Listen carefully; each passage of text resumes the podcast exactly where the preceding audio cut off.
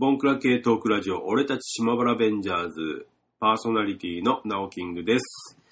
えー今回はですね、第7回の後編ということで、えー前回前編でオープニングトークを喋ってですね、えーそして半分切りましたんで、次後編からの始まりということで、後編はですね、え私たち、えーナオキング、五郎、ヒロの3人がですね、それぞれ2015年のベスト映画を決めて喋っております。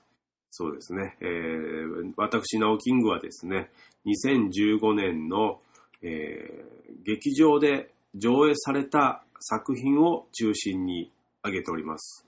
そしてですね、五郎さん、ヒロさんはですね、まあ、あの、テレビだったり、レンタルで見たっていうことなので、えー2015年に公開された映画には限らないみたいです。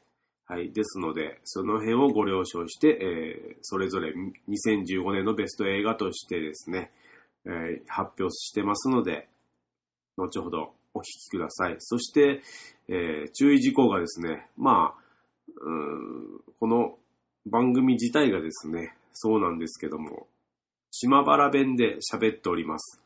えーだんだんですね、島原弁が強くなっていきますのでですね、こういうところがわからないかなという時はですね、えーエンディングでお知らせします。メールアドレスや、えー、ツイッターなどでですね、えー質問していただけるとありがたいです。よろしくお願いします。そしてですね、ここで注意事項がもう一つございます。えーネタバレがある作品があります。えーこの後ですね、まあ、ヒロさんが話すときになる、ある、えーセッションとインターステラー、こちらの2作品が結構ですね、えーネタバレがあるかなということでですね、まだ見られてない、これから見るっていう方はですね、えそこはちょっと飛ばしていただきたいかなと思います。はい。ご注意ください。えーそうですね。えーじゃあ、えーここでお送りいたします。俺たち島原ベンジャーズパーソナリティが選ぶ2015年映画ベストをお聞きください。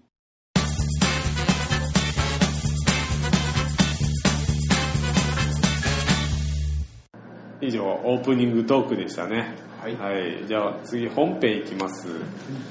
はい。本編は、えー、2015年ベスト。あーということでですね、俺たち島原ベンジャーズ的2015年ベストを発表したいと思います。まああのやっぱりちょっと僕が大好きな映画からですね行きたいと思います。本当五郎さんはあんまり得意じゃないと思うんですけどお付き合いください。そして2015年はは頑張って今見たんで。はい。じゃあどうですかね？順番はどうしましょうかね？じゃあ僕はですねえっ、とちょっとえっ、とランキングつけました。2015年。映画。ベスト10ですね。ベスト10もう悩んだんですけど。まあ大体結構王道ですんでいきます。あの一気に10位から1位までいきますね。じゃあ10位がですね。はい6歳の僕が大人になるまでうん。9位アベンジャーズ・エイジ・オブ・ウルトロンうん8位インサイド・ヘッド7位ジュラシック・ワールド。6位シェフ三つ星フードトラック始めました。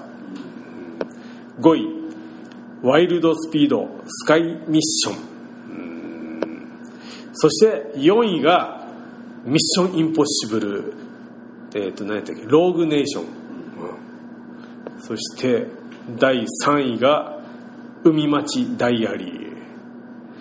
そして第2位スター・ウォーズフォースの覚醒。そして堂々の1位がはい、えーマッドマックス怒りのデスロード。もうこれはですねはい。以上この10本だったんですけどまあ1位はもう数少ないあのこの「俺たち島原ベンジャーズ」の放送の中でももう2回ほど多分喋ってるんでもうもうその通りなんですよ結局。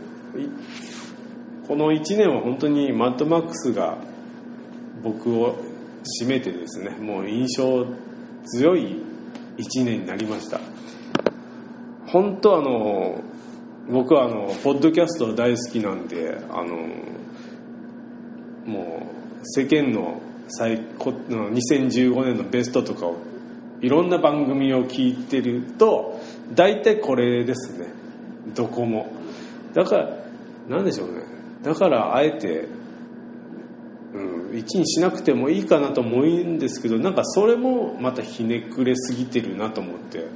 やっぱ素直にもうマッドマックスを1にした方がいいと思います。もう多分もう何年経っても多分2015年はマッドマックスの年と多分みんなが言うでしょう。ぐらいの。あじゃあまだ。じゃあやっぱり見た方がいいですか？いやー見た方がいいと思いますよ。わかりました見るだけ見て。はいヒロさんは？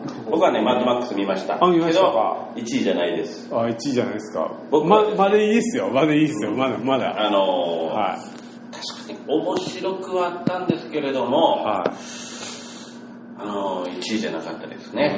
うん。まあそれは人それぞれですんで。どちらかといえばマッドマックスは今まで全部見てきましたけれども、やっぱり一番最初のうんワンが一番良かったかなっていうですね。あそれあのタマフルでもあの島尾さんって女性の方がいるんですけど、はい。その怒りのデスロードをが出たからその昔のを見てみようと思ったらその一作目面白かったと言ってたんで結構その人と一緒かもしれないですはいちょっとあとだっとちょっと言っていいですかね11から遡って、えー、と6歳の僕が大人になるまでこれ見られてないですかね。あのこれタイトルのままなんですけど少年が6歳の頃から毎年夏休みに撮影をして実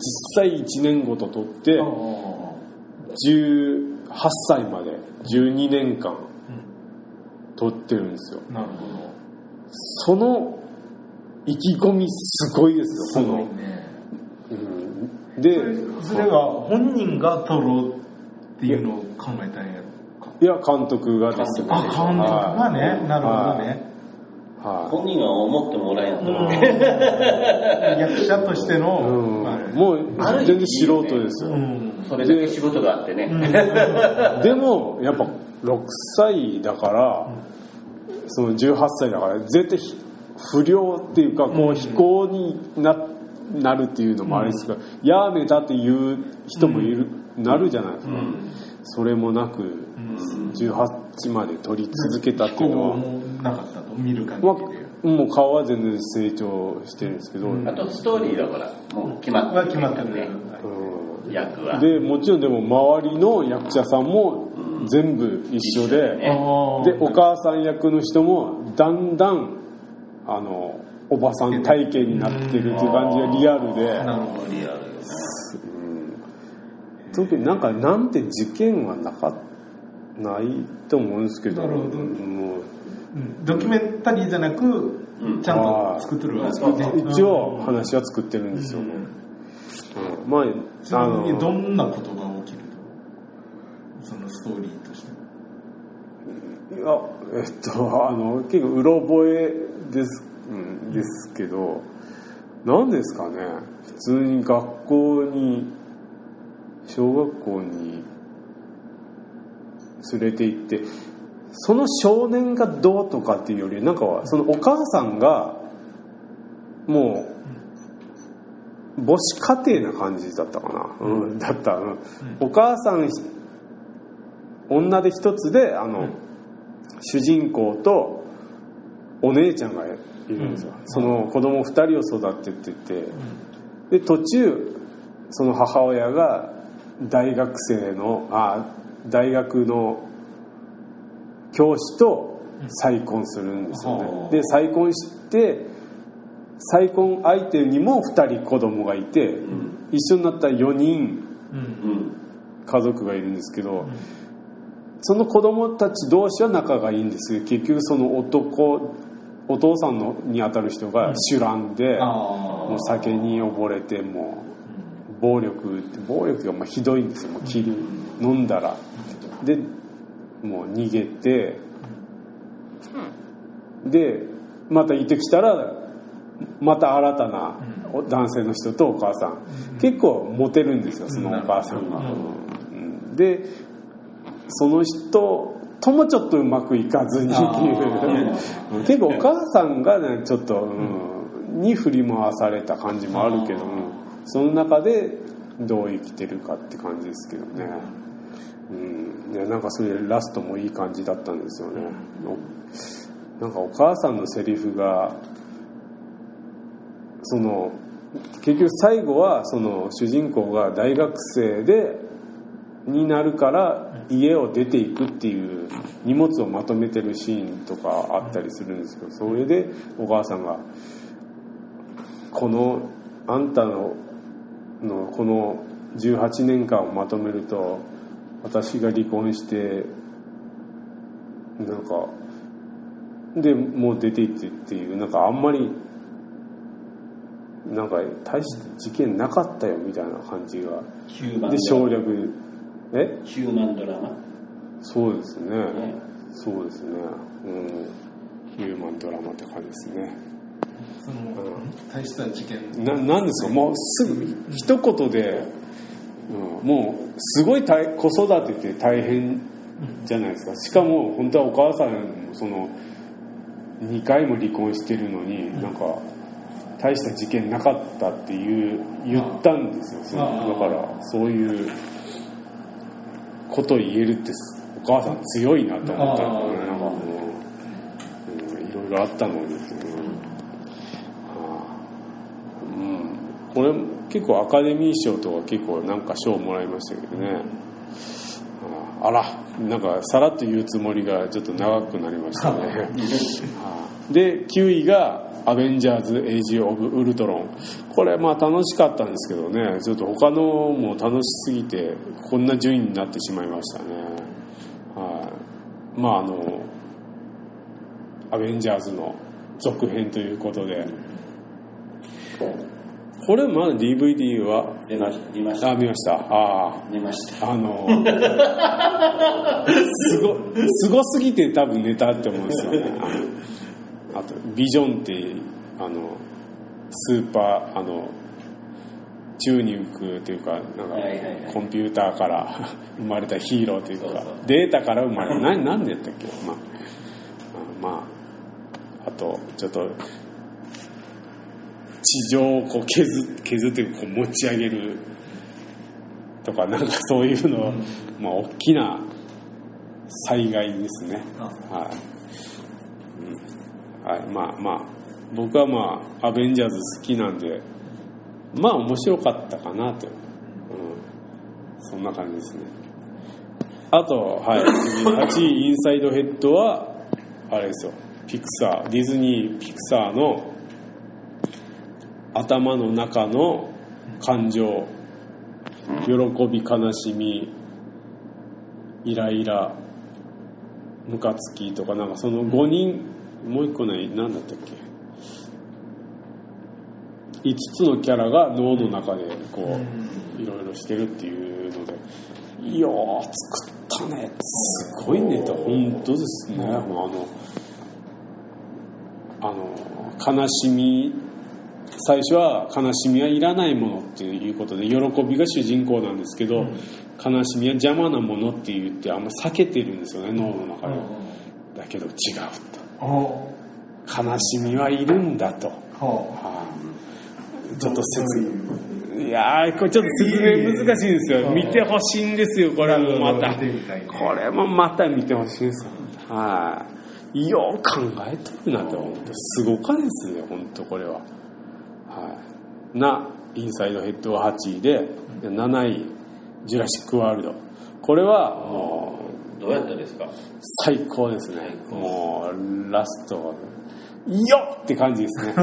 よっ待ってましたって感じですよ。なんか自分は、えーとね、あのジュラシック・パークシリーズでは一番好きなやったのがロストワールドえー、それなんか珍しいですね。なんかあんまり1は好きねな人ってあの出たばっかりの時はねあれは衝撃でした。ちょうどねあの川崎で映画館で見たんですけれども、はい。それまでの恐竜映画っていうのはなんかどうしても作り物っぽかったんですけれども、あのスピルバーグの「ジュラシック・パーク」を見た時はもうなんか本物見てるようでね、うん。感動しましたけあれども。ごいですよ。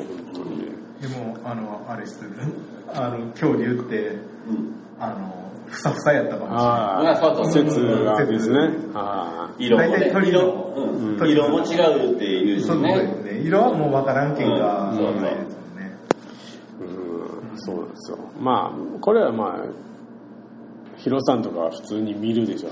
出たら DVD が出たら。いやーもうじゃあネタバレはしないようにしますけど。まあまあちょっといいと思いますねはい。これは面白かったですね。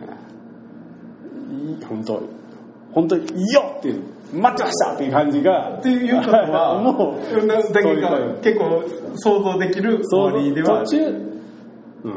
はい、うん。そうなんですよ。途中ちょっと匂わすあ感じまあでもそれ嬉しい終わり方かな期待通りのね、うん。それストーリーはあのるんですね。そういうのってい結やーこれ期待。うん期待以上やったんですね本当、はい。そんな7位ジュラシック・ワールドで6位がシェフ三つ星フードトラック始めました。これはもう本当あの前回もう忘れてると思いますけども、はい、シェフってねあの料理人の話があってこれ音楽が最高なんですよね。キューバの音楽が、はい、これもぜひこれはもう見てほしいです。飲食店を経営してる方なら。は構フードトラックっていうとしていそうなんですよ。はい、うんはい、そして5位はワイルドスピードスカイミッション。これは5位もか。うこれもラストが最高でした。僕本当これ本当最近まで言うと2位3位とか、まあ、やっぱマッドマックスの次ぐらいかなぐらいの感じだったんですけどね。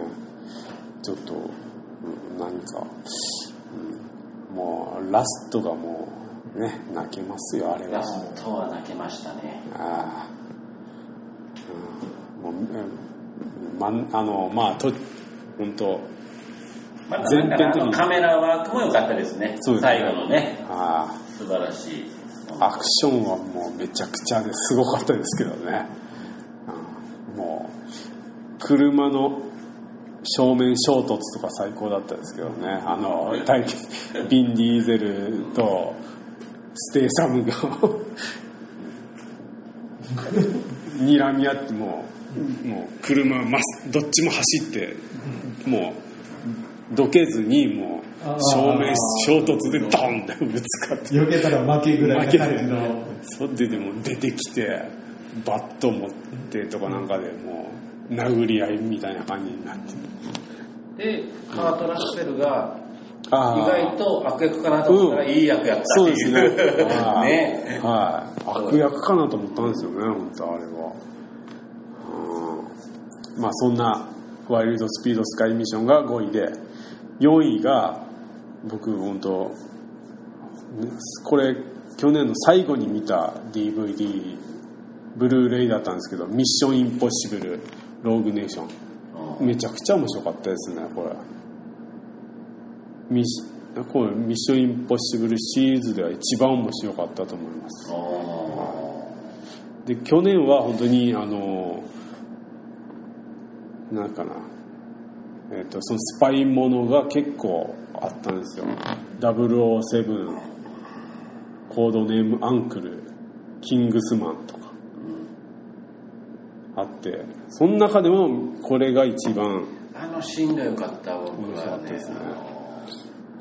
水を止めてから飛び込んあであはから、あのなんかねこう回路をちょっと変えるはい。変えに行く時の、うん、そうですね。あそこ。うん本当にまあバイクのシーンも良かったしバイクも良かったですね、うん、もうででおオープニングからもう散々あのあの飛行機はトム本人がっていうのを宣伝でいっぱい使われましたけど実際すごかったですよ本当に。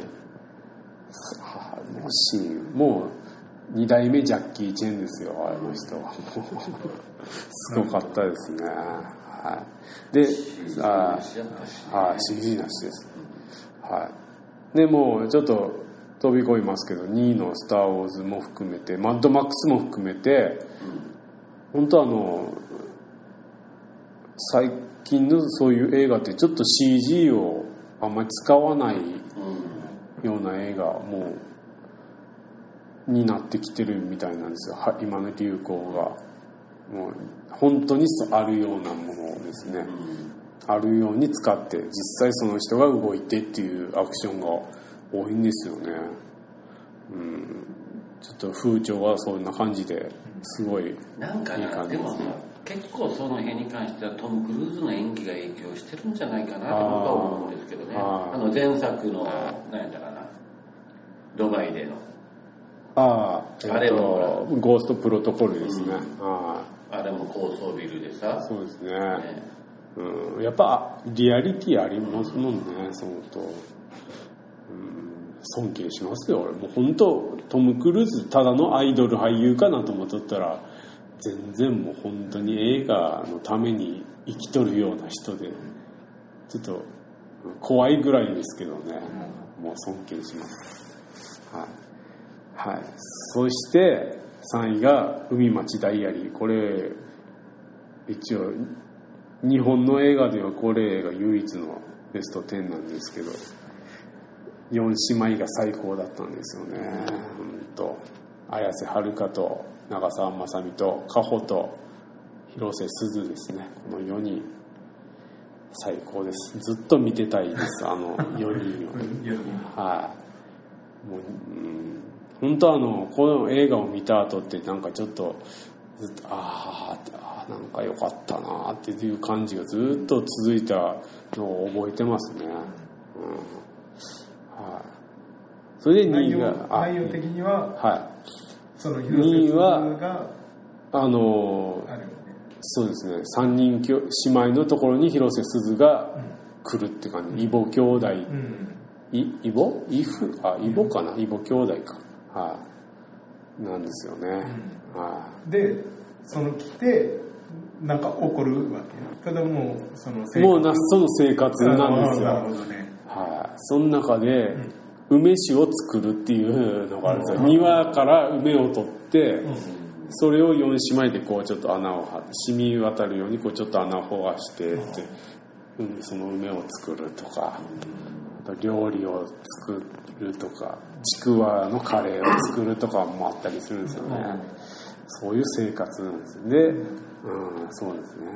あとこの上の3人の姉妹の母親があのえっ、と大竹しのぶなんですけど、もうそのお母さんも最高ですね、ちょっと変なお嫌なお母さんっていう感じで紹介されるんですけども出方がもうもうまさにその嫌なお母さんって感ああ。その演技がよじ演技が最高ですね。もう大竹しのぶは本当名女優ですよ、本当あの人、うん。はい、はい、そして「スター・ウォーズ」「フォースの覚醒」が第2位。本当もっと見に行きたいです。もうい暇が時間があったらもう2回目3回目見に行きたいです。なんか「スター・ウォーズ」は絶対外れがないですね。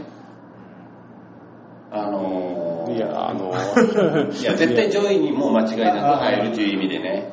あの自分があの一番見たかったシーンっていうのが、まあ、今回の見てまだ見てないんですけどあの何やったかなえっ、とダース・ベイダー元。はダースあアナキン・スカイウォーカーですか？アナキン・スカイウォーカーがダース・ベイダーになるっていうそこ。ああ、えあの、エピソード3の、はい。あれを見た時にはもう感動やったですね。うん。ストーリーをね。ね。絵で見た時にはね。まあ、あの世間的にはエピソード123はどうでもいいっていう風潮なんですよ。特に12とか、うん、見らんでいいかなって感じ。でも3であーってなん3か、はどうしても見たいとこやったね12はあんまりそうやけどでも面白かったと思う。あの CG とかよくできとったし。うん。そう。で今回の「フォースの覚醒は」うんハンソロも良かったんですよね。ハリソン・フォードが。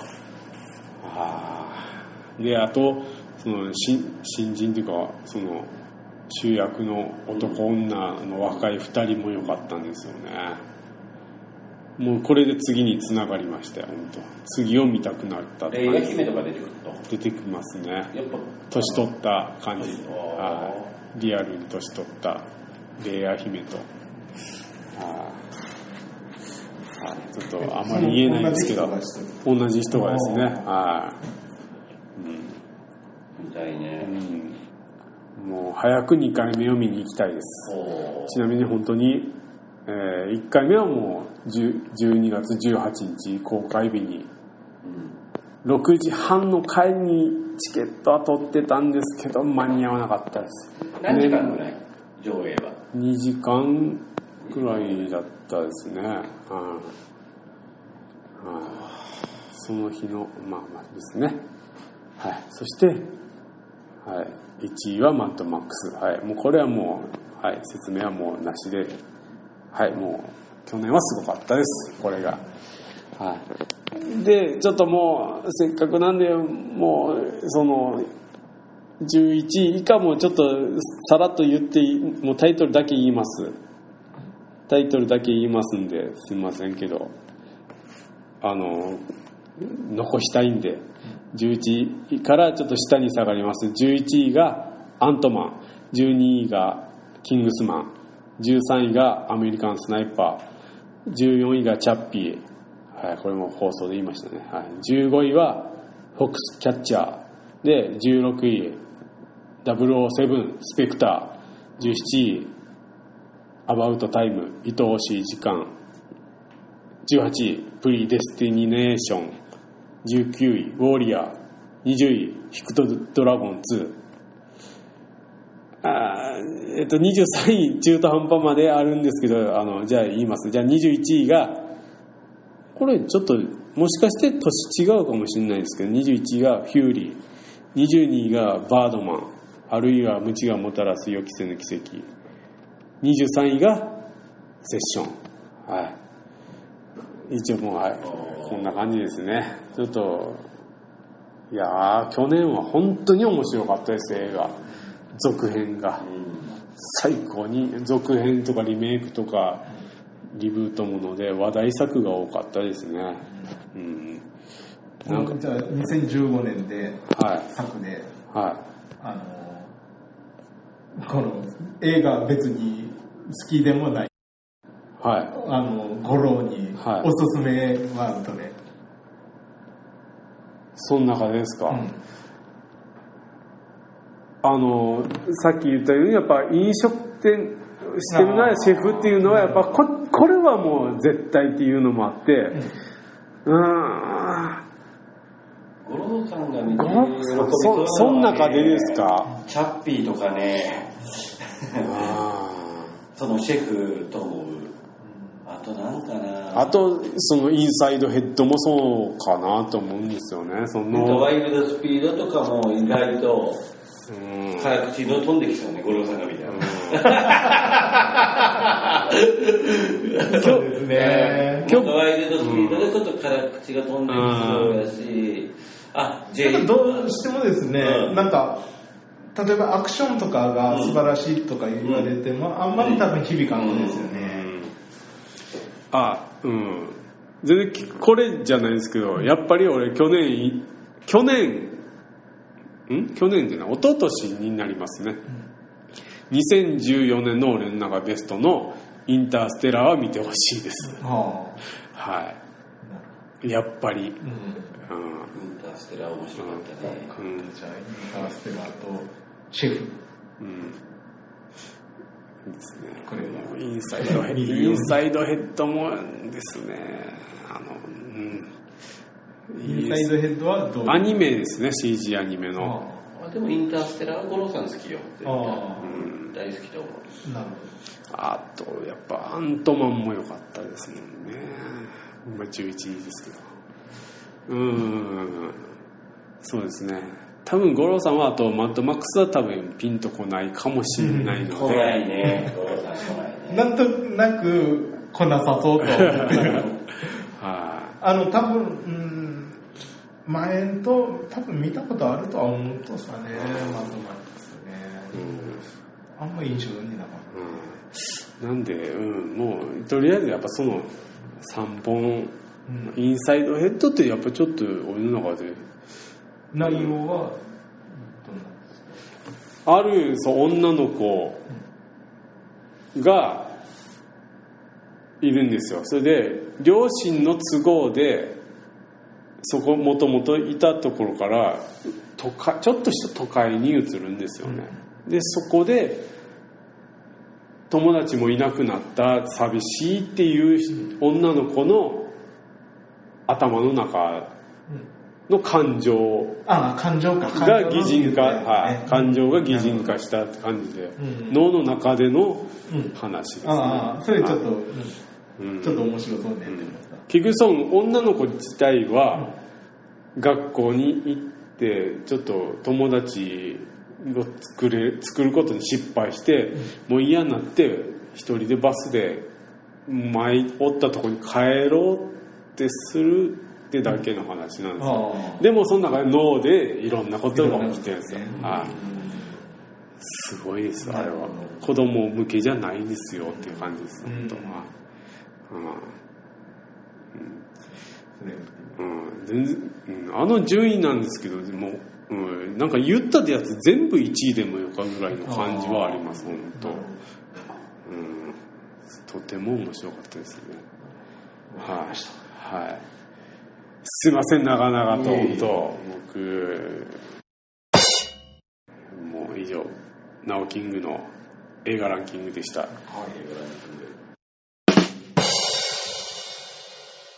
えっと、五郎の映画ランキング。はい。えっと、そうですね。ベスト3。3ですね。ベスト3ははい。い。えっと、多分ですね、見たのってほとんどないのかな。結構、あの、秋からぐらいですよね、多分見出したっていうのは。はいあ、違うか。えっ、と、あのアベンジャーズ見たのがいつやろね。夏ぐらいからかな。あやっぱ続編があそれぐらいよ、ある前の話をしたぐらいやけどそうですね。ね。アベンジャーズ見てから五郎さんの、があの、うん映画評論家の道に入ったのがそうですね、評論を押し出したのは。そうそう。ね。まあ、で、見たのって、でも本当5作、6作ぐらいしか見てないかな。ほとんどテレビとかの、うん。テレビ版でうん見たやつ。いや、大丈夫ですよ。うんどうぞどうぞ。だから、古くなります。うん。はいまあ、自分の2010去年年のもの見た中で、ええやつが。そうですはいはい。えっ、と、そうですね。第3位。はいうん。他に印象づくのがないので、ペコロスの母に会いに行く。あそれ結構最近っていうか正月ぐらいに。であったとかな。ああ、正月やったかな？もう過ぎてからやったかな？ああの過ぎて。なんかはい。うん。最近なんかテレビ深夜にえ？昼間？なんか。うん。昼間やったかな？あれ、どっちやったかな？まあでも、はい見ました。ただ、そ県、地下が喧嘩を印象づいてるのかもしれんけど、はで、じゃあ第2位、いはいおルローニケンシン。おおルローニケンシンは何番見た？えっと、3作見ました。おあじゃあもうじゃあひとまとん？なんか特にでも、お俺は1作目の方が良かった。うん。うん。まあ、ほど。2作目はあんまり、うん。うん、ピンとこんやったななんか、なんか中途半端で終わったけど、途中で終わる感じは確かにあります、はい。それはそうですね、で、やっぱり第1位はアベンジャーズですね。うん。おおー来ちゃったアベンジャーもう最初になんかいいの見たねっていう感じは。ああこれは嬉しいですねそうですね、ちょうど島原ベンジャーズも初めて、はい。ちょうどその、初めてちょっとぐらいで多分あったのかな。そうですね。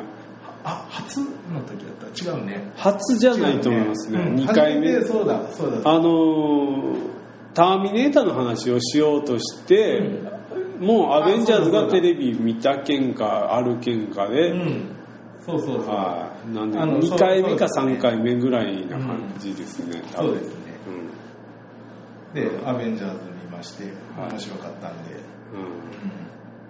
これはいいのを見たなと思って、はで、まあ、アイアンマンとかも見たくなって、はい。で、アイアンマンもちょうどあったんで、見たんですけど、やっぱりこう、超えることはないっていうとアイアンマンはあれあんまりなんかアイアンマンは一番見ちゃらんやろ。一番見たって一番見た。は一見たとですけど、やっぱりなんかアベンジャーズのお方が良かったやっぱりヒーローも揃った方が良かったっていうこと でしょうかね。なんか、ううん。ーん、なんでしょうね。最初にアイアンマンから見とったらまたちょっと感想は違ったのかもしれんですけど、うん。まあ、最初のインパクトもあったとかなっていうのはうんあってですね。で、まあ、ちなみに一応今、あの、今度は、えっと、マーベルのやつをいろいろ 見ていこうという今、計画ではおります。ああ嬉しいですね、だけんか、あの、あれとかですね、ハルクとか、はい。うんマイティーソーとか、全部見て、とりあえず見てからのアベンジャーズのその、また変わるよね。ううん。んそそれも見ていこうかなっていう。うん考えであります。一応ですね、なんかこうアベンジャーズっていうかあのマーベル・シネマティック・ユニバースっていうなんかこう企画みたいなやつがあってアベンジャーズもやっぱりこう何個かその段階があるみたいでほそのそれがこの「アベンジャーズ」が第1回でメンバーもちょっと変わ次変わるっていうかその今「エイジ・オブ・ウルトロン」っていうのがあってそのそのメンバーがやっぱファルコンとかああいう空を飛ぶやつとかも出てくるっていうのもあってあとさっき俺が言ったアントマンもメンバーに次入ってくるみたいなことがあるみたいなんで、ん結構大きなくくりになってるんですよ、うん。もう何年し2018年とかまで結構決まってるんですよね。毎年なんかが出てくるみたいな。大変ですよ。今のうちなら追いつけますよ。そうね。はい、追いつきましょういかな。ただ本当あちなみに、はい。そのじゃあ順番的にどれから見た方がいいよってそのキャプテンアメリカとかうーんと。まあでも思ったのを一から見ればいいと思う。けど別に。うん。もう、うん、そ特にのそのつながりは別に。ない、うんないですね全然ないっていうかないですねじゃあうん。わかりました。自分が気が向いたやつからの一からを見ていけば、例えばこうあのアベンジャーズ見てあのあいつあったでしょ。なんかこう死んだ秘書秘書的な。ああの、うん。コールソン。コールソン、はい。あのアイアンマンに出とったねあ出てました。うん。あー。出とって、うん、ちゃんとこうまあちゃんとしたちゃん、ななんていうの重要な役割っていうかしとったけんか。ああーって。ううん。んそうなんですうよね、ん、ででただアイアンマンの相手とも本人ともは会ってはおる。いロバート・ダウニー・ジュニアじゃなかった、えっと、スタークがトニー・スターク。そうそうそうとも会ってて、うん。でもじゃあこの時はおもう覚えてないやったかなっていう感じだった。アベンジャーズの時は誰みたいな感じだったけんか、まあわざととぼけたみたいな、うんかもしれんなっていうあのキャラやけんっていう、っていうのもね、うんあーあちょっと嬉しいですよ僕はそういうちゃんと見てくれてるな、はい。ですそういね。う気づきもあったね。はい。うん。ちなみに僕見てないあのペコロスの母に会いとかはどうだったんですか？はやっぱりね、あのその長崎の人っていうのもあって、前からちょっと見てみたいなっていうのはどんなんやろう。でちなみにですねその岡野雄一さんははい。前あのえっとアグリ農家っていうところではい。自分たちがイベントした時に出演しとったという。あの演奏で。うん。でその映画の中でも出てくるんですけど、あのチンチンなんか高騰とかって言ってから、チンチンミシカが高騰とかっていう歌のあ。おって聞いたことそれ知ってますその曲、うん。で勝手にそこにらへんにおった女の子たち集めてチンチンガールズとかって言ってから。でおその女の子たちと知り合いかなって思っとったら全然初めてやったらしくて、あなんかだけどすごい人やねって思う、その、ねその、うんできるのが。まあ、それに乗った女の子たちも女の子たちやけど。で、ただ、もうそれ、それで、後から気づいたとですね、その、ペコロスの母に会いに行くっていうのを、ずっと岡野雄一さんっていうとこずっと聞きよって、で、もうしばらくは全然知らん人って思ってたと。はあ、あの時の人だって思って。すごい人だったんだ。っと曲聴いて分かったというそれが。うんえーって思って、あまりにもインパクトのある曲やけんか。で、うん。で、まあ見て、まあ、あれですよね、あの、認知症の母親の、を、その、施設に入れたりするっていう、うん、とかの話なんやけど、なん、なんつうのかな、いらん部分のあったっていうのが印象的、印象的っていうか、感想で、はい。なんか、もうここはいらんやろっていう。そう、そうです。あの、なんかその施設に預けに行くとですよね。うんで、その、お母さんが認知症で、うんで、主役の岡野さんが多くて、で、その息子がおるわけですよ。まあ、言うたら孫ですよね。孫がおって、お男の子で、まあ、離婚しとっとか死別しとっとかわからんけど、お母さんはおらん。う。うんんで、あの、その、二人連れてきてから、その時に、その施設の女の人の、若い人の夫ですよね。うん。で、その人がこう、挨拶してきた時に、その、息子の子が、なんか、はーって、こう、ちょっと、あ、いいなみたいな表情があるわけです。で、だけど、あ、これはこの、恋に発展するのかなとかっていう印象があったけど、ずっとまあ進んでいって、で、最後、ランタンに行こうって、昔、そのランタンに、その、この認知症のばあちゃんと、その、その旦那さんじいちゃんですよね。じいちゃんがむす、えー、と孫が連れてから、こう、あの、ランタンは楽しみにしてからランタンに連れて行ったとかっていうエピソードがあって、じゃあランタンに行こうってなってから、その、岡野さんが、その、女の職員さんも誘うわけです。うん。で、ランタンに行って、うん。えっと、で、その、認知症のばあちゃんの妹さんたちも、うん。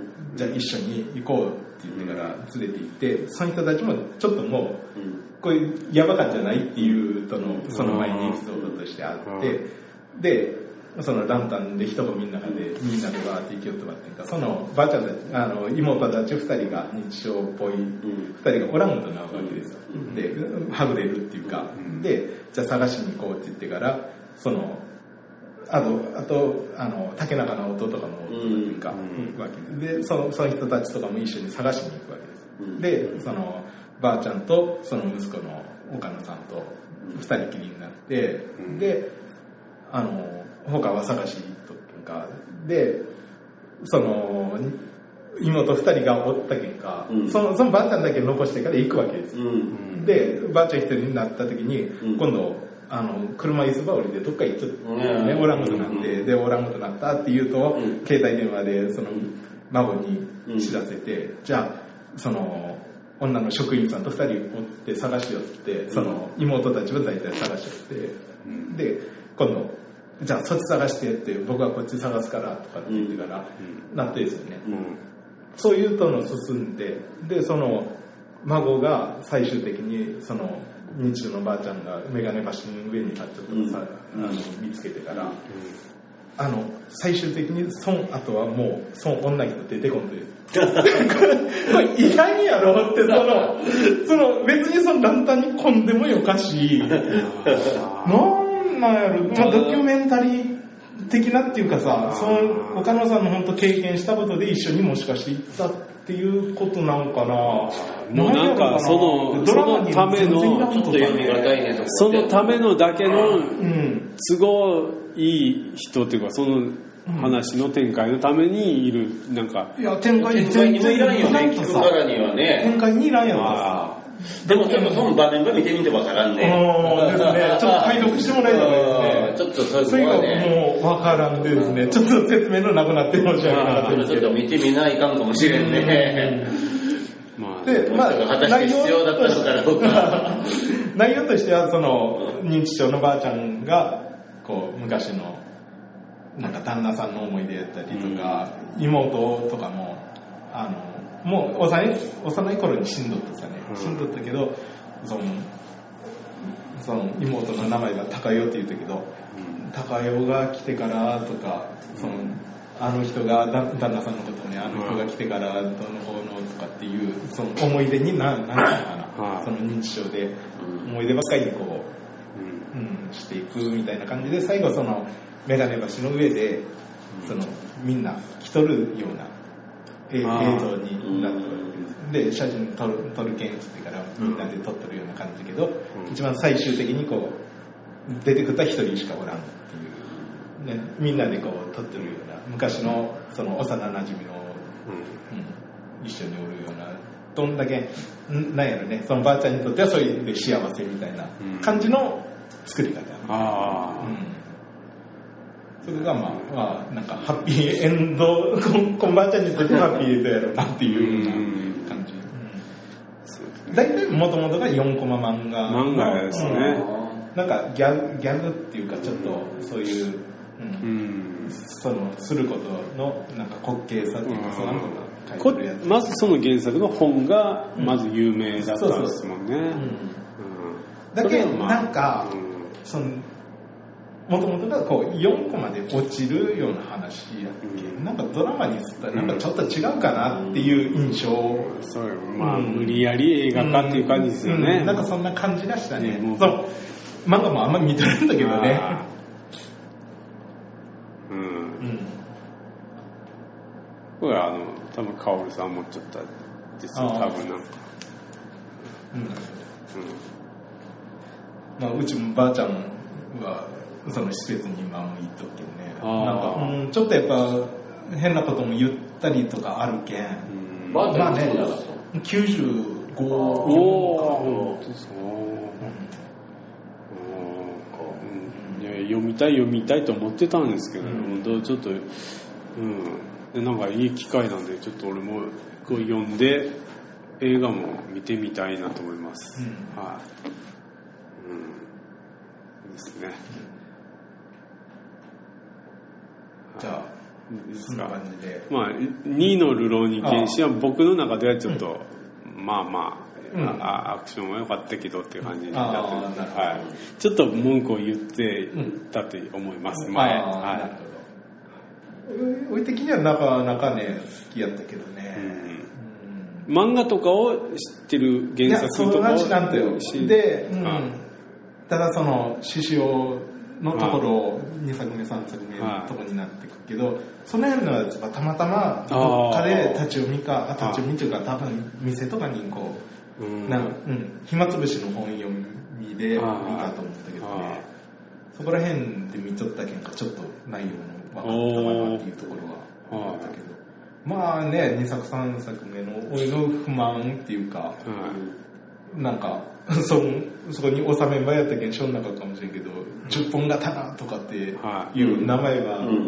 10本刀がどうのこうのっていう割には、うん。あんま出てこない。時間の制限があってうん。あっさりっていうか、なんかね、だ誰が10本刀やったかもわからんぐらいの あ使い方やったけど。さ。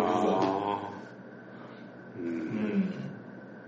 名前すら多分ね、出てこんやったんじゃないかなと思うけど。自分一応見たけど忘れてしまった。あでその俺なんか中途半端に1作目2作目見てるんですけど、うん2作目はなんか一人あのルローニケンシンケンシンはを探すやつがいるんじゃないか、うんうんうんなんか、うん。うん。ケンシンがおったところでもうそこ去ったところに来て、うん。どこだでで、今度また行ったらもうおらんっていう感じで、うん。会わずじまいですもんね。ああその時はやろ。間抜けやなってしか思わなかったんですよね、そうそうそれもねなんかね。いうん、なんかうん、そこら辺で言うと複雑すぎたよね。なんあかこいつはどういう状態なのかどうん。どういう人なのかが、そのうん。うん、わけわからんねっていうところはあの多分その本で一応俺がたまたま読んだそいでなんとなくの把握できとったけど、うん。映画でさらってみたら、うん。うん、流してみたら多分わからんばいねって思った。なんかですね、最近は何部作っていうの結構2部作3部作ってあって、その前半がですねもう続編に向けてやけんなんか謎を残したままって感じがいいのか悪いのかですもんね。もう本当今ちょっと。なんか、あの、多分せ丁寧な説明があんまなかったかな。ああ、うん、こいつはどういう人ですっていうとの、そうですね。案外、案外さらっとこう、うん。うん。だけどやっぱり本、ね、原作で知っとる人が見て、なんか楽しむような感じかなって思う。んですそうかもしれないですね本当、うん。あだけどああいうの多分原作なしで見とったら、まあ、余計わからんやったろうなーうん一作目はそうでもなかったけど、うん。うん、いや、うん、まあ確かにそうですね。なんで2作目3作目2作品で一つのなんですけど、うんうん、でも1作目だけでわかるっていうことですよね。1作目は1作目だけで。一作目だけでうん。やっぱそこなんですね、ん。何かをちょっと説明を省いてしまったって感じですね、じゃあ。なんか、うん、予備知識のある人のための作品やったかなっていう感じはあるかな。まあ、それでもやっぱりアクションとかがやっぱりん結構良かったって感じですよね。うん、それはまあ、よかったから、でも、アクションはあんまり重視しとらんけんね。ああ、五郎さんうんはですね。うんああ、そっか。そうですね。うん、あと、ああと、そうだはい。えっと、初めてルローニケンシンは見たときに、物足らなさは感じたとなったけど、はあの、結構、刀の、あのい。、はなんちょっとカチンの音の、多かったろお多かったんですけど、うん結構、チン、チンチン、チンっていう感じだったっていうんです最よね。近、多分ね、リアリティはそ多分そうなんですよね。だけが、俺はもう時代劇の、キンキンっていうのに流されてしまった人はいねって思ってでもさ、たというかもうさ、それあった方がいいよね。うんですね。もう、もうそっちの方がなんか分かりやすいって感じになってから、カチンっていう感じにもう流されとったよねって思って。そのカチンカチンでね、生々しいと思った映画がね、あの、プライベートライアー。い。ああ、そうですね。うん、あの、水中にね、あの、ノルマンディー上陸作戦の場面があるときに水中に、あの、この、あーレブロタムが、もう生々しかった。カチン、もうみんなが水の中に逃げようとこにカチンカチンカチンカチン当はいたっていくわけやけあど、ーその、中のほら、鉄に、あの、なんかな、こう、いろいろ置いてあった後に、あああ、なんか。シュッ、カチン、カチン、カチン、カチンって言ってから、それが生々しかったけどね。やっぱなんかな、剣が当たるだけで、シャキンってね。なんかですね、そっちの方が、もう、もう今ではそっちの方がリアリティがあるって思ってしまうところがですね。やっぱり音の効果って重要よね。うんそうですね。本当そうですね。うん音の効果はね。まあ見ていくうちにそういうのも慣れてはきたとですけどね、最初に感じたのが、なんか、どうせ映画やけんかね、シャキーンの方がよかっけどね。ね。そういえば最近、正月、それこそ正月映画の夜中にやってて、水拳っってジャッキー・チェンがあってあれ聞いたらボッボッボッってもう今見たらちょっと音違うけどでもこれよねと思ったんです音がないとね。うん、そうですね。まあ、シュートもね、あーなんか本当になんかドスとかじゃん。ドドスもちょっと大げさですけど、本当ボッボッって感じするな、うん、まあそういうもうそれ込みでってやっぱ本当にうんうん。音を込みで楽しんどるなって思いましたね、やっぱ確かに。ああそのんあの視視点では見てなかったですね。そのカチンカチンっていうやつね。やっぱ大事よ。いやなんか逆にまたそれも見たくなりますね確かめたくなりますな。うん、そうですね。いやなんかいい3本ですね。この三本ありがとうございます。たまたま見た。うん。いやでも実際でも本当はそれ以上見てますよね、うん。去年は。そうね、あれも見たね。あの、ジェームス・ディーンの、はいはあの、エデンの東。エデンの東ね。名作よね。うん。ただ、ね、最後、あの、お兄さんは、救いようがなかったっていう、かわいそうばですよね。なんか、まあ、順調やったじゃないですか、お兄さんの方が。で、ジェームス・ディの方が、ずっとこう、なんか、あんまりできない、うん。できない弟っていうか、弟そんな感じやったとかっていうか、で、結局最終的にその、あの、お兄さんの彼女はジェームス・ディーンが好きになって、そっちがあいつでしょ。で、あの、その、お兄さんの方は、あ、そのお母さんがうん。愛っていうともう。全然知らんで育ってきてから、うん。その変な変な女って言うたらなんか今っていうかちょっと、うん、悪い女っていうのも知らんで死んだ死んだ者として生きてきてでそういうそそいつだったっていうのを知ってで彼女は取られてうん。でだけやけになってうん。なんかこううん。酒飲んで管巻いてであの大体なんか戦争は不可能なような感じだったが、あのもう兵隊になるっつってから、うん。あのその列車に乗っていくわけです、乗っていって、うん。うん行ってその後に今度そのジェームス・ディーンは言うたらお父さんから許されるみたいな感じで、うんなんかこうハッピーエンド的に終わらせた、うんお兄さんはもうそのまま行って、ももう何事もなかったようにハッピーエンド的な感じで、ありがとうみたいな認めてくれてみたいな感じのところで終わってるんですよね。あれはあまりにもかわいそうすぎるなって思ってなんかそういえばハッピーエンドにさせとくとこがちょっと嫌ねって思ったというよね。うそこをかわいそうと思わせる狙いもあったあったかもしれんですね。うん。でも本当言ったらすごすごいアイデアですね。なんか、うん演技とかも。うん。やっぱ有名になるだけのことはありますね、うん。かっこいいし演技もすごいしですね、ジェームス・ディーンはつかねって感じ。そうですね。まあそれで言えば、ルロンシンのはい。2作目の方とかも結構、そその辺で言うと好きやったんですよね、その、みんなこう、演技とかは。ああそうですね、うん。なんかこううん。結構、う、うん。んあれとかも藤原竜也とかも、はい。なんか、よかねっても言ったっすよね。上手よね演技でですね。上手よね上手。舞台出身なんでやっぱり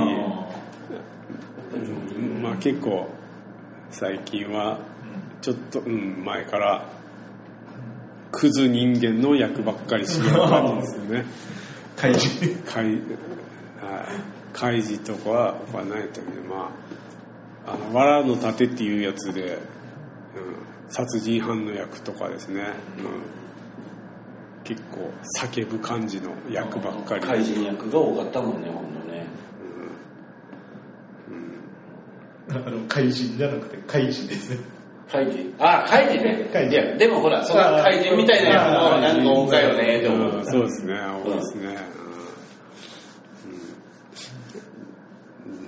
うん。うん。なんかいい？あと、本当もね、他の人もだったけど、まあ、ちょっとの中ではあのあのちっちゃい子供ですね。ああれじゃないと藤原達也のあの弟子じゃないと。違ういや藤原達也の弟子じゃなくてあははははい赤と思ったの2番目。にああいやいやああっちはよかったです。ああいはあいであのヘラヘラ感わわざとの。はいよかったよ。あよかったです。うん。ヘラあのだけうんよく強いからさ。ってからでこうなんかちょっとあれ？あれ？っていうのがなんか良かったんですよ。最後ね。うんあれあなんかこう、あの表情っていうか、ううん。ん、はいなんかわかるお金と持たせた演技のさ。そうなんです、そうなんです。こんなはずじゃないのにってうん、いう感じのなんかねで、うん、そうなんです。じゃなくて、あの、あの道場の、道場に一緒に寄る子供。あ子供うんあのあの演技がまずかった。あなんか素人っぽい感じがして。ーこうやって勉強中やろですね。そうなんですね。勉そうですねうんなんかこう、あやけんっていう言うともあったでしょうけどね、その偉そうな口を聞く子供みたいな感じうんうんそうだよね。だけだけどなんかこう、合わんとでしょうね。うん。大体やっぱ子役で、はい、はいってした感じなので、そこら辺の本当の生意気か子供連れてきたら違うってやるけど。じゃあ、うん。そう五郎さんはじゃあそういうそうです感じでね、そんな感じで。はいでは ヒロさん。自分はですねランキ1位と2位がねはどっちでもいいないいいなとえっと何本ですか？ベスト。えっ、とね5本ぐらいあるかな。ベスト5ですかね。じゃ1位から言っていいですか？あああ1位と2位から。2位が1位になってもいいし、はい。っていう感じですね。うん。ワイルドスピードとセッション。おーがそうねもうコーツつけがたい。うん。ね。コーツつけがたい中にも自分は音楽しててそれではい。もセッションが1位でもいいし、ワイルドスピードが1位でもいいっていう感じかな。おだからワイルドスピードのあのなんかなあの本当もうないような世界通常ではありえんようなーはいあのビルを飛んだりそうですね。正面衝突で、はい。最初のシーンのなんかねあ最初じゃないけど、そのカート・ラッセルが出てくるシーンの。あステージェイソン・ステーサーとかですね。うんそうそうそうそうはねあ最強のないようなんかなほら崖からあの男の人ほら、はうんがバスからほら落ちそうにいなったそうですね。あそこでまあそこはあっていいとけどはあの女のほら彼女が来てかいら。さ、はい。はいそれでザーッともう崖の寸前で寸前で。うわーっとこうねうん。落ちちゃったねバスが、はでここからね、わーってこうバスが落ちてこう窓からねこうまさに。天井がわーって走るとね、まさにそう。あ落ちよったわけですね。でこっちから車が来るわけよ、はい。わーって来てからバーってここで急 Q ターンした時にここに飛び乗ったのそうですこういったありえんことがありえんけどなんかなんかね面白かったです。すいませんね、あの、ね、ここ、この時点ではこう見ながら、そうはい、アクションをしてくれてますけど、聞いてる人には。伝わらない。そうそうそう。ちょうど見た人は多分わかると思うんですけれどもね。ちょうどヒロさんの手元にいい感じのものがあるんですよね女の子を救出するときにね、あの、あの、バーって囲まれるわけね、悪役にこう、もはあ。うね、主人公が囲まれてからね、ビン・ディーゼルが囲まれてから、で捕まってろとか言うてから、はもうこう、もう崖さ、はもうパラシュートかなんか開くとかなと思うわけねは。あここは飛び越せばね。ブワーって言ったらそのまんまバンバンバンバン当たりながら。ありえんやろって。あと、あの、そのビルをこう3つあってからね、ビルで行くからこう車の中にこういろんなちょっと大事かとか隠してあってはい、それをあの盗んでから、あの盗みに行ってから、まあ見つかってからそこにある車でね、こうビルをバーって飛び越してから3つ高層ビル、はまず1個目をこう飛び越してバーって2つ目のビルに。行ああ。ってけどブレーキが効かんわけやけどああ。わーってなんか回りながらまた持ってるよって言ってまた次のビルにバーって飛んでいったさで最終的にバーってブレーキ効かんけんがはい。ドアが3つ目ね、はい。あのビルで開けてから2人ともこう降りてからでこう車だけはバーッと落ちていくとかね。すごいねなんか面白かったっていう面白さで、すごかったですよ。すごかったよね。本当にすごかったけど。あとほら、あのね、飛行機からね、あの、救出するとにね、あの、あの、その、女の人が救出するとに、飛行機からこうやってから車でパラシュートで飛び降りていくと。はあ何台もはあ。で、ちゃんと、その道にちゃんと降りれるわけよ、ね。ありえんやろって普通はって。でもね、ようできとったよね。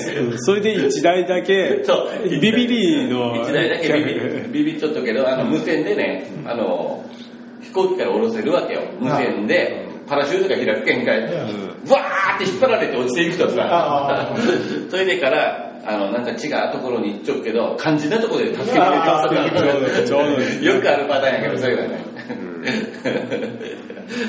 まあでもかなりやってる映画やったね。うん。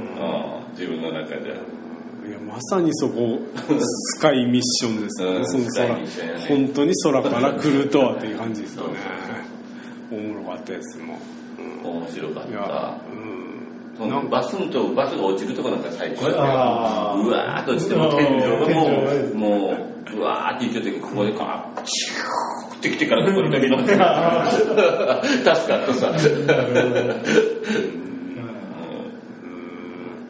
ありえん映画やったけど面白かった。まさに映画やったねあつまあそれでセッション。あとセッションちょっとなんかよか喋ってもらっていいですか？あおいなんあのね説明してもらって。セッションってねあの結構賛否両論があって小眼セッションはありえんやろうって言うけど、実際はありえると自分は思うし、はい。あのいろんな今までか音楽のなんかな大学とかちゃんと行った人らの話とかも聞いたこともあるし本当に厳しい世界、うんトップで生きに行くためにはね、うん。まあ、これ主人公があのドラムの役なんです、ドラマーの役なんですけど、はいまあ、ギターとか楽器であるますがであのー要するに、まあ、ドラムえっ、とねそこの学校に行っててでえっ、とまあいいなんていうとですかねランク別に練習が合ってるわけね。ランク別に。それでランク別に先生がおるけど、まあ最初ちょっと下のこのランクのところでこう演奏とかしてて、まあちょっとそこに、えー、とそのランクが上なところの先生がたまたまこう入ってきてから見て、じゃあ明日の6時に教室に来いあなってね。朝の6時に教室に来いなって寝坊するわけよ。あチャンスが来たって分かっちゃったにあうん。寝坊してしまうわけね、ああの先生から呼ばれたって周りもね、もう、もうこいつは上に上がるって言うとくけど、はで6時過ぎてもう行ったけどもうおらんわけよね、うん。それでもまあもう簡単に説明していくけん、はい。それでも、まあ、ちょっとチャンスをつかむかいうか、まあ、そういういいとこまで行くとけど途中の過程がなんかなどんなふうに説明したらいいかな,、まあ、なんドラムの練習がいかにきつかかって言ってから、はい。すごい速さでね、まあその曲、あの映画の中やけんか多分速かことがせない映画にならんとゆっくりカットでインパクトなんか絶対、速いところで、まあ例えばタンタンタンタンをずっと倍点で叩かせて、ずっと倍に、ね、リズムは一生懸命倍のはい。中で入れていくっていう、そういうもう血だらけになるけど、その厳しいね、先生はね、ブワーってね、なんかな、椅子とかなんかとか投げたりとかしてから、それで、一番このね、あの、要するに、その先生のやり方に対してね、まあ、チクるわけね、わかりやすく言えば。はそれから、その先生、やめる、やめ、結局やめることになる。最終的にね、やめることになるけど、まあ、それでい。から、まあスパルタっていうまあ、それそれでその主人公もね、あの途中でもうやめる、やめないかんことになったわけよね。で、まあ、あるバーに行った時に、その辞めた厳しかった先生がおるわけ。はいで、厳しかった先生で、あまあ、それで、まあ、その時も、ほとぼりも冷めて、まあ、ちょっと話をするっていう感じなんやけど、そこで、まあ、実は今バンドしよるとけどよかドラマーがおらんけんかってうんやって言ってあ結構大舞台が待っとるわけね、大舞台が待っててまあドラムがもう長い間やめとったけんはそこで長い間やめとったけどはまたこれもまあ一つのチャンスかなっていう感じかな、それでからそれを受けるわけい。ね、は受けて寸前にさ作ったのはお前だろうって。言われるわけさ指揮者しようよその人偉い人そのバンドのねはい。指揮者しようって作ったのがお前だろうって。もう恥をかけて今から恥かかせるぞって。もうそのステージにはいろんなところのなんかなスカウターマンとかが来とっけんか。はい。そこで成功すればもうトッププレイヤーの仲間入りになっとくけどはい。失敗すればもう二度とオーディションも受けられんしい。這い。上がってこられんって言うてからお前をあのあのもう仕返しよね。それでドラムに座らせるわけい。さ。はであのやっぱダメなわけよ。ドラムが叩ききらんわけさ。はもう合わせきらんとけどもうダメっていうか曲が違うんですよ、ね。曲まあうん、曲が違うけんかもう合わせきらんとさ。は、い。うん、そんだけまあ難しかこうかしょっとけど、い。それでからあーなんかな曲がキャラバンにあの一回引っ込むとさもうされてあその曲叩ききらんやった曲がねでも落ち込んで帰ってさお父さんとかもおるし、ん彼女もだとも来ちゃったし、でわーっともう落ち込んで帰よってバッてまた戻っとね。戻ってから座るやろそれで孫あの1曲目終わった後に謝りやるわけね。孫ああ、こんなやつをしてしまう。うんうんこんなねリクエストうんそうな感じねでそこにスタンって座ってからはそれでからキャラバンって言うとさキャラバン。ね、でキャラバンが叩き出すね、はいもうでもそのもうあのスローな曲をでこいつでも叩けるスローな曲をではい夜わけさ、その時のあの偉い先生がはい。ね、うん でもキャラバンってでねキャラバンがスッとさもあ。うでキャラバンを叩き寄ってからまあまあ最初はどうなんかなっていう感じでまあこうやってちょったけどバーって叩くけんか、だんだんだんだん乗ってくとかそのはい指揮者もね、うん。それでから、あのーまあ、終わった。あ、終わった、終わったが最後か。それでから、ドラムソロはね、もうそこで本当は終わらせる予定やった演奏が。は演奏が終わらせる予定やったけど、そいつやめんとい。さ、あ終わってからドラムソロに入るわけだ、あ。勝手に。勝手に。はもうそこでその指揮者の目つきがみ、なっていうもう股間ね、感じやったけど、そこでドラムソロがわーってし始めて、もうそらすごかソロが叩くわけやけど、わーって叩いてから、おーってなんだ、だんだんだんだんなってくるわけい。ね。はただ指揮者はね、もう乗ってからね、こう、シャツば脱いでかあら、ーうんそれからこう、わーって叩いて、最後目と目がここが入ってから合うわけさ、はい。こうやってからさ、うん。それが終わりやないんやけどい。、ああ、なるほど。うん。要するにね。まあ、自分にしてみればいい映画やったから、ね。いや大体みんなうん。やっぱいいと言ってますよ、特にそのラストのその10分とかがうん。すごかったですね、でもあればなんかな、うん。よフェイスブックでさ、見とけばね、愛に対してね、よっとさ、アガンセッションはなん。かでもそういったあんたらがそういえば取っちゃるんけんなくて当たり前や。ろ思うんでさ、音大卒業してプロが目指しとるとこ人らとは違うぜやけんかっていう感じさ、うん。ほんと。ただ次僕はさっきざーっと言った中で本当い結構下の方、まあ、他に面白いのがあったっていうのがあるんですけど、うん。その下の方20何位とかになった理由はやっぱりあの先生怖いし嫌いと思ったんですよ。俺も。あ習いたくないと思ったんですよ。単純に。でその主人公もこいつ変人やしなと思ったんですそのもうドラムが上手くなりたいからもうもう彼女なんてもうすぐもうドラムをしたいからっていうかうん。振るんですよね彼女最初まは。あ、要するにね、そんくらい、もうへうん。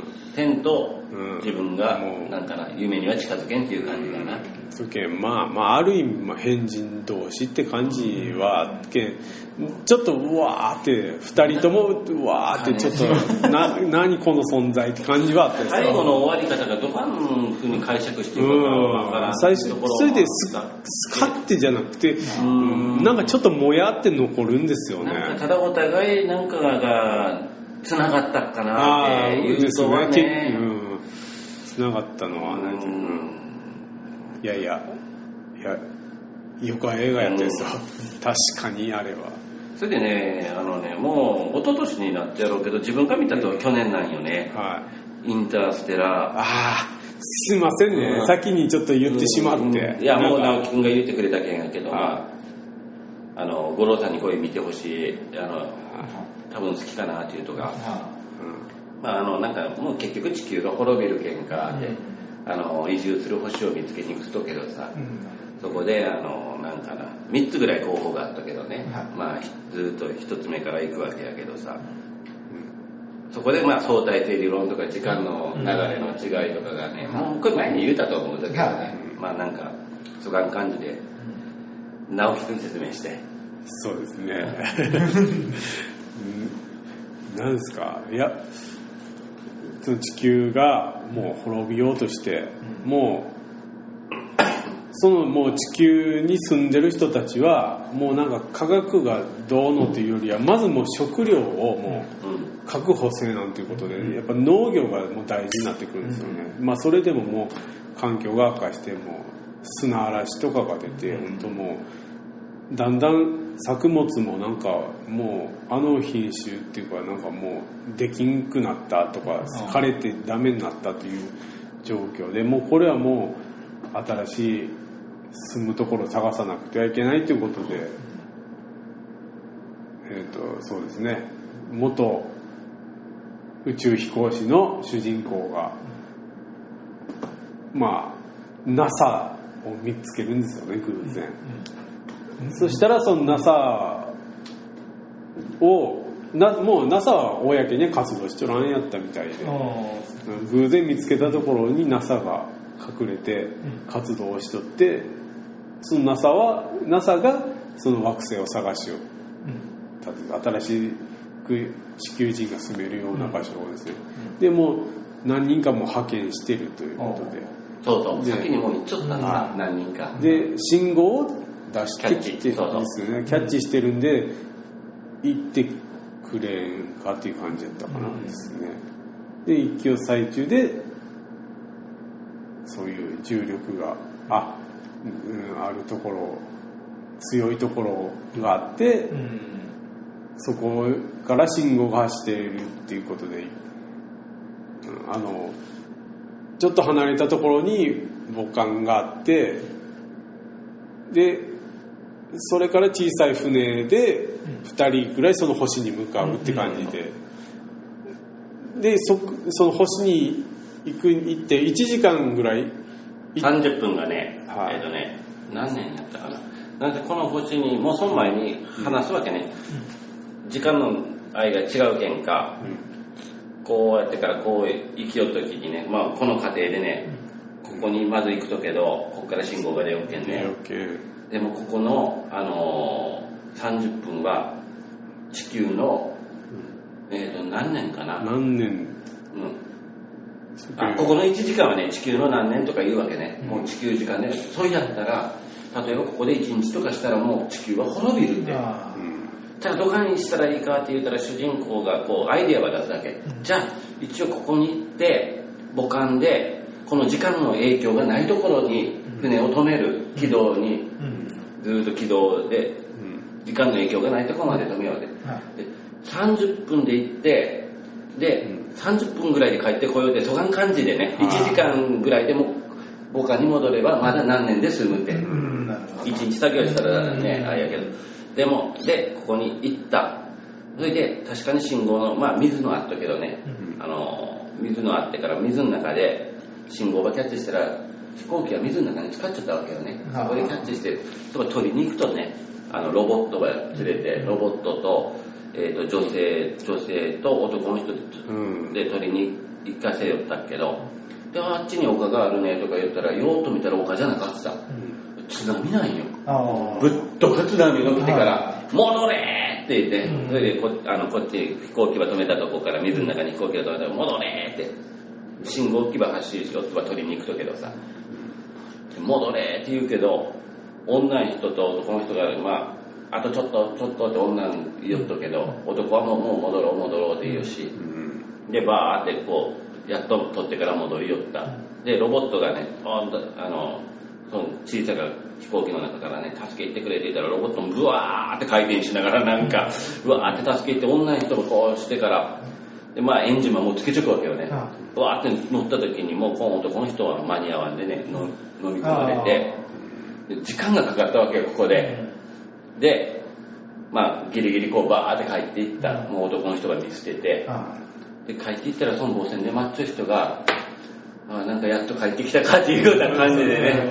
ね。ででなんで睡眠で寝ちょかんやったのかって言ってから寝とけばほらもう20年ぐらい待っちゃうわけだ。もうすでにもう、うん、時間の影響なんかとかやけんこっちは、うん。この人らはまださ45時間かなんかわからんけどさ、もうだいぶ損したわけでさそこで、じゃあ次2つ惑星があったけど1つ目あ一つの候補はその中におる今助けた女の人の彼氏でもあるとね。はい。彼氏でもあるとね。うん。でもう一つは可能性のあとさなんか時間ば考えたらもう2つに行く燃料も帰る燃料も長けんか。はい。そこで、えー、とその彼女はね自分の彼氏がおる可能性のあるところにあの行こうって言うとけど「それじゃ仲やろう」って言うとねうん「そこじゃ仲やろう」って言うてから。それで違うところに行ったんかな？そうですね。違う方向に行ったよね。うん。したら、えーとね、そこでちゃんとおったそこには。は人が。はい先に行った人がおってから冷凍睡眠でこう寝せられちゃってそこバクッとさ。はでであのここには水とかいろいろあるけんかとかなんかねそれ嘘やったんだ結局さ。あここには移住する可能性ができるあなんかあるほしてね言うけどそれ嘘やったんだ全部でそこで殺されそうになってでもそこからまあ生き延びてまあ逃げまた逃げてから結局はね。ただその中で一人死んだよね。あの博士号だったの。20年ぐらい待っちゃった。汚染で。ああそうです。爆破してから。あ死んでから。あああそうですね、というかそこはネタバレするんですか？そう。だそうだね。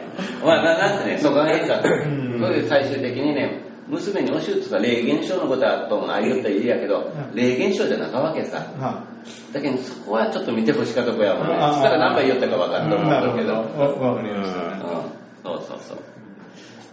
いやーそうだからなんかよく言うとはやっぱり娘のおるお父さんとか見たらもう号泣するっていうぐらいのやっぱり。親子の愛っていうのがですね。帰ってくとさ地球は中けども別の惑星に帰ってくとけどはい。それで娘と会うとけど娘はもう自分より年上さ。あ孫もいっぱいおってからねああとそだから見どころそのあれですよ。その重力がすごいところから帰って二十何年って経った時にビデオを見るんですよね。ビデオレターみたいな。やつね。で息子とか娘がもう子供からもう結婚してうん。で息子は子供が生まれたとか言ってるんですよね。その後もまたちょっと悲しいことがあったりとか娘ももうお父さんと同じ年をみたいなちょっとした時間もう短時間でも年をどんどん取っていってるビデオレターなんですよ、もうあそこはすごいなと思ったんですよむなんか自分が寂しかねえと思ったとかもう息子がね、はい。どうせ子がえてから送っても聞きよらんやろって。うね。もう死んじゃって思っちゃうわけさ要するにさ、ね。もうそこはすごかったですね、でもお父さんは約束通り帰ってくったけどで最終的にまたねこうねもうハッピーエンドっていうかまたた今度はそのあそれでねその星にねあの最終的にその女の人だけはねあの宇宙船で逃がしてやっとさ帰られんなっけんか。あでその宇宙船で逃がしてやるけど逃がしてやる先はねあのその彼氏が俺腰に向けてさ、はで自分らはねブラックホールの中に吸い込まれていくとさ、あうん。そう。それで最終的にまあ助かってから女の人にはね最終的に助けに行くと助けに行くというかまあ会いに行くというかそのロボットが連れてあ 面白い映画であった、なんかちょっと僕結構言いましたね。結構いいけど、はいストーリーが分かってももしかしたらいや見れトライだった映画かなと思うよ。うん。面白いですね。あとはね、なんかな、自分の中ではね、はい。ちょっと方眼くっとしたね、ここがいいじゃないですか。マエストロ。おお。これ西田敏行がね、指揮者の役をずっとさ、あで西田敏行が指揮者の役で、まあ、本当メンバーはね、もう、なんていうのかな、もう辞めちゃったメンバー、辞めちゃったメンバーとか、あのーまあ、今も現役でしよるメンバーもおるけど、その人らが集まってから、また結成してからコンサートをするという、でみんなまだ下手かった要するに、うん。うん。下手かって初めて進むもんもおるし 初めて演奏するもんもおったけど。でその最初のシーンがね西田敏行ってあのこうなんてベストが来てからこうなんか日課ぼっかはが来てから鉢巻きば巻いて腰ベルトがしてから金槌であの練習場が小屋さ大きな小屋ではい。そこの2階になったけど階段になって、まあ、2階見えちゃったけどはい。そこでガンガンガンガンなんか叩きよっとった看板の子だとか修理しよるわけ、はいなんか修理しよってバンバンバンそれでメンバーバーって最初の練習日に集まった、ああで指揮者来んねってどうせろくな指揮者じゃ仲いいやろって言ってからじゃあ練習しようかってまあとにかく練習しようって音合わせしてみようかって言うてで西田敏行がこうやってから修理しようわけで演奏が始まった。で演奏始まったらもっとひどうなったから西田敏行のバンバンバンバンやってから「ギャレー!」とか言いながら「何やあのおっさん」って言って結局指揮者やったわけまあこれなんかなあの面白い映画っていうとそれで最終的にすごくいい演奏がするっていうのはもう本当もうストーリーが読める映画やけどさ 面白かった。これまだ見れてないんですよね。もう2回ぐらい借りたんですけど、ちょっと借りあ、水じまいで返してしまいました。た？借りましたけあどもう水に返しましたね、これは。まああとチャッピー？あ、本当ですか？うん。チャッピー来ます？チャッピー来ます。おー。チャッピーはなんかねよかった。あの最後もちょっとわーってほらもうロボットになってしまってから意識は移してしまってからああよやっぱうん。ちょっと大宮地区っぽかですよ。うんやっぱ監督なだけに。そうねはい。似てます。絵も一緒やもんねそうですね。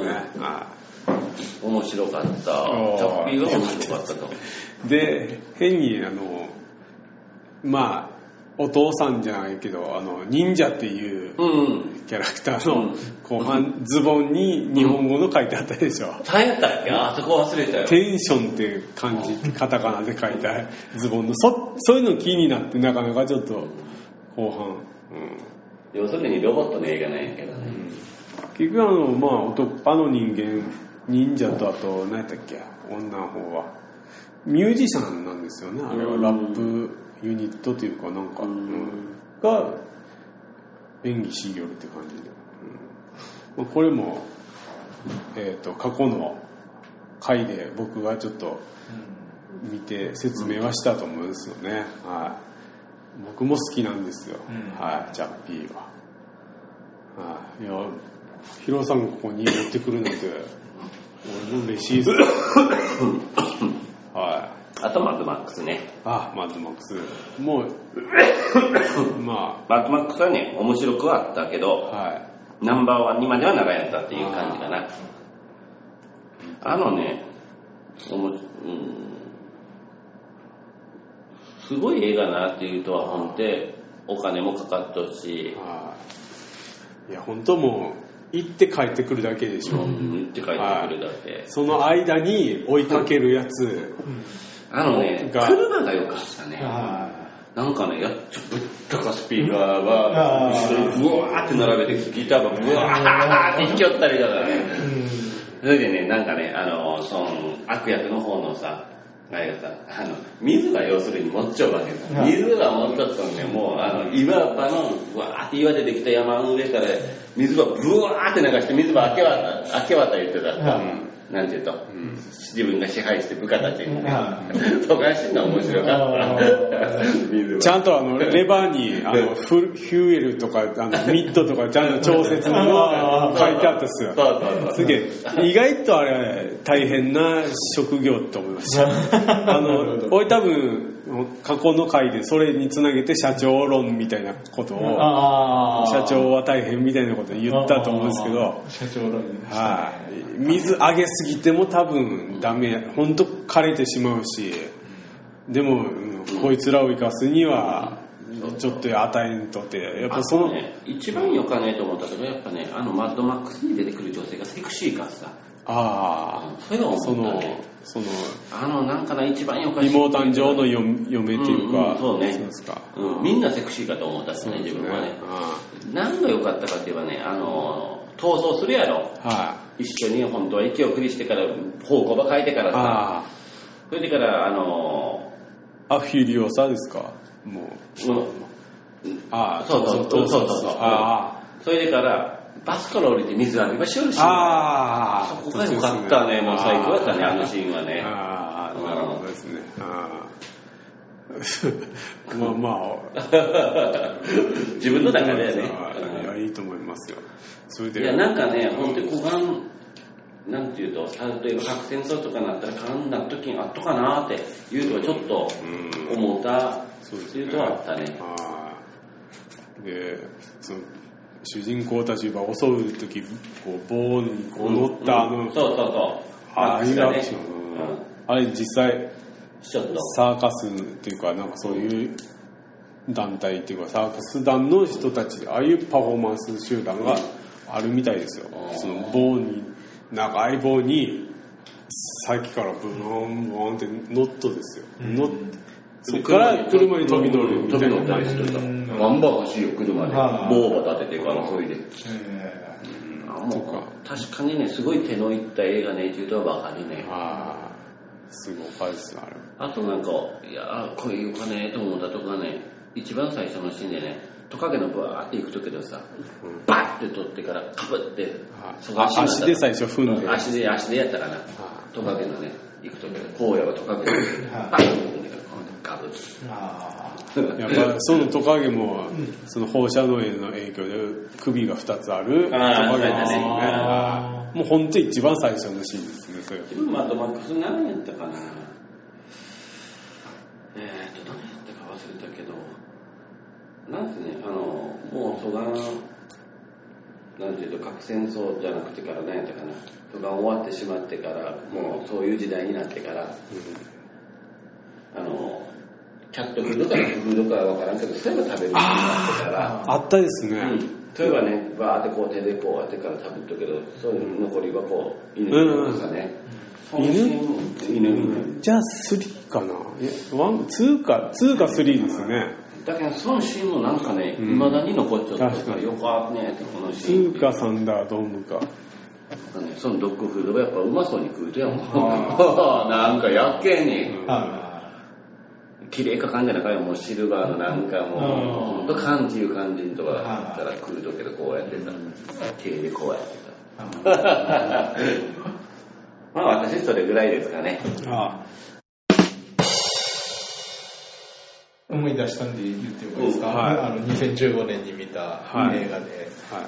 あのこれはちょっともうモヤモヤが止まらないぐらいの映画だったん。ですけど、ハンニバルですね。ああ自分はねハンニバルは好きやったですよ。ああ多分前作ミトランケンっていうのもあるかもしれんです一ね応でも羊たちの沈黙になったはけど。いですね。そういうミトランケンっていうところもあるとかもしれんとですけど。うーんなんか気持ち悪いしか残らんやったっていう。あえっ、とハンニバルやったらなんかなあの一2回ですね作目かな？2作目ですね。3作目は何やったっけ？レクター教授レッドレッドドラゴンか。レッドドラああ見てないですもんね。レッドドラゴンハンニバルは自分面白かったと思う。あまあなんか多分ですね、ヒロさんが前、あの、その頃全然映画とか見ないやつですけど、うん。なんかあのシーンがっていうので、うん。あの、なんか金持ちの、うん。もう顔顔ベロってしたやつがおって、うん。で、そいつは、はんえっと、その、レクター博士うん。を殺そうって思ってたんですね。うん。で、捕まえてきて、あの、豚かな。豚のね、殺人豚ね。そうそう。です、うん。それそれに食わせようって思ってたんですけど、どがんかやってこう、逃れて、うん。で、上から、その、うん。秘書みたいなやつがうん。落ちてきて、ね車椅子がね。うん。うん。そそのシーンはなんか前説明したとちょっと思い出して、あ、これかと思って。あのシーンはなんか、脳、脳、いいがもうで飛行機で、そうです、そうです。少女に食べてたあれそそこがですね、その終わり方がもう、あーって思って。君もどうっていうね。うんなんか好き嫌いなく、でも食べないと、みたいな感あの嫌な警官やったかな。はい。あのノーバー、ほら、はいパパって開かれてそうるから。でこうノーバーメスで切り取ってからね。で、自分の弁当箱に飛行機の中ではいね。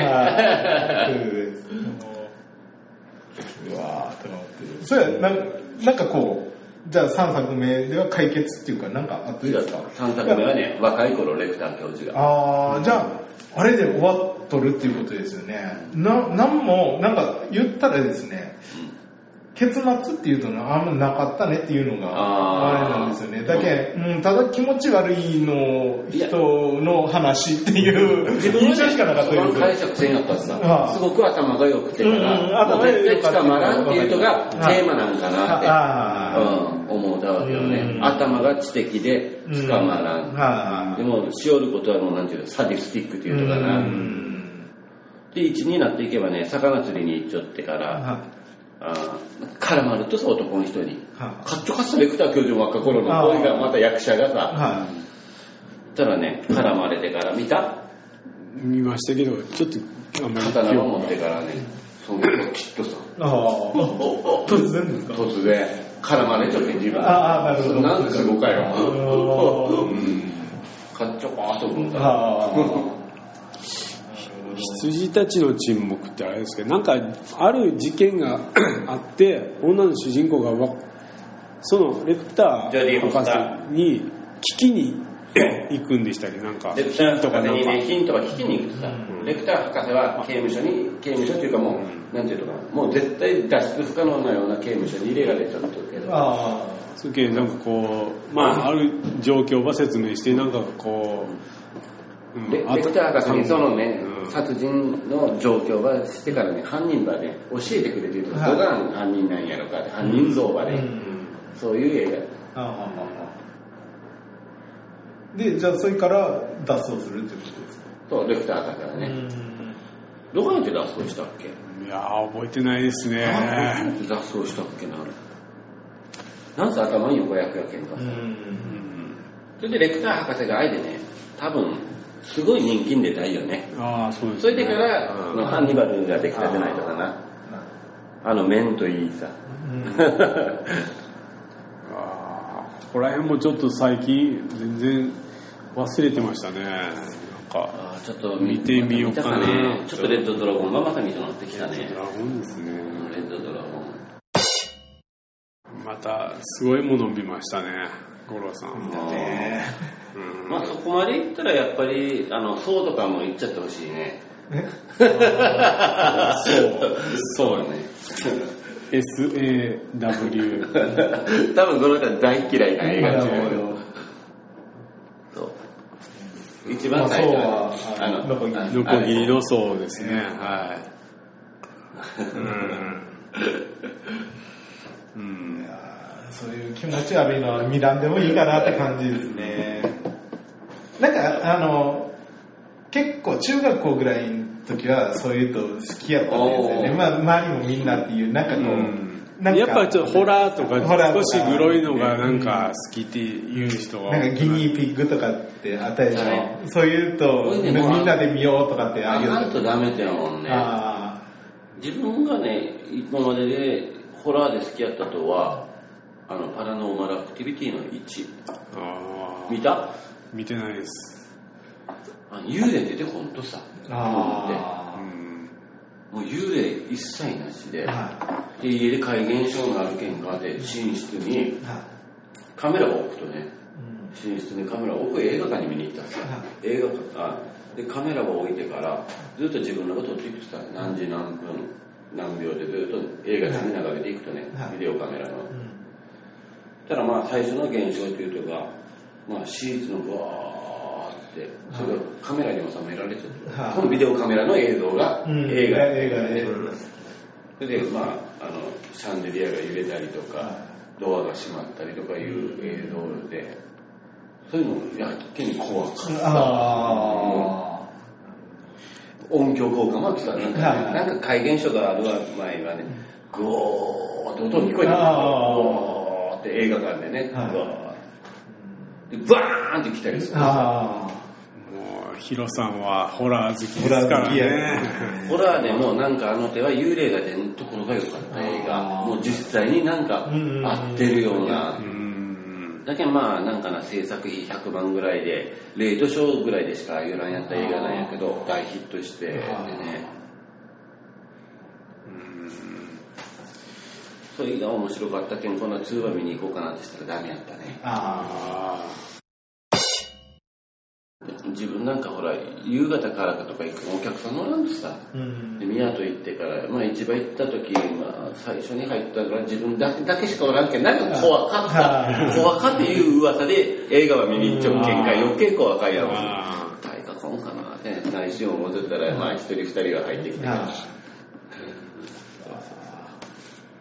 うーんそうですね。じゃあそうですね。まあこんなものですかね。じゃあ2015年僕らのベスト。ちょっとせっかくなタイトルだけちょっとじゃああのあもういい？僕？いいかな俺は。ちょっと数言い過ぎたんでちょっとまたまあ3位から3位ベスト3をみんな。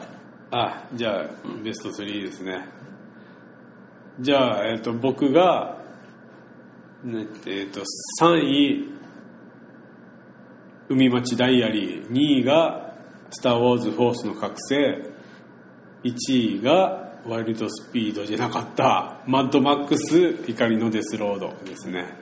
あはい僕はやっぱり映画は映画館で見てるのが多いのでこうなったという感じですかね。はい。面白かったです今年。はい。で五郎さでんが。五郎の2015年見た映画のベスト33位は「ペコロスの母に会いに行く。はい」2位「流浪に献身」これは1ですね、はい。し1作目のやつです。1位は「アベンジャーズ」1作目のやつですね。は すいません古い映画ばっかりいになりましたけいやいやどもう見てない今まであんまり見てなかった五郎さんもこんだけ見てくれるとは本当に嬉しかったですこれからは気がけて見るようにします。はい。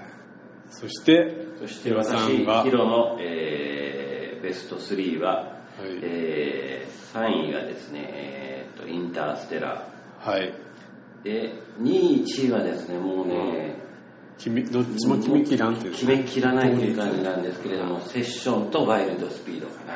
はい。はいそうですね。はい。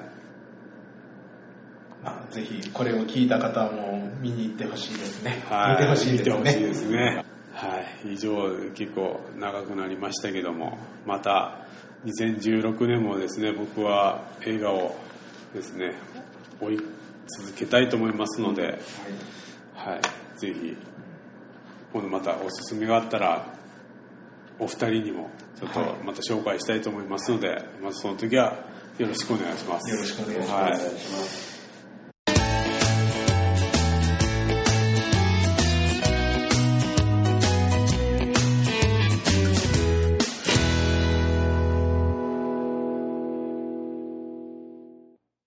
はいはい。いかがだったでしょうか？俺たち島原ベンジャーズ2015年ベスト映画。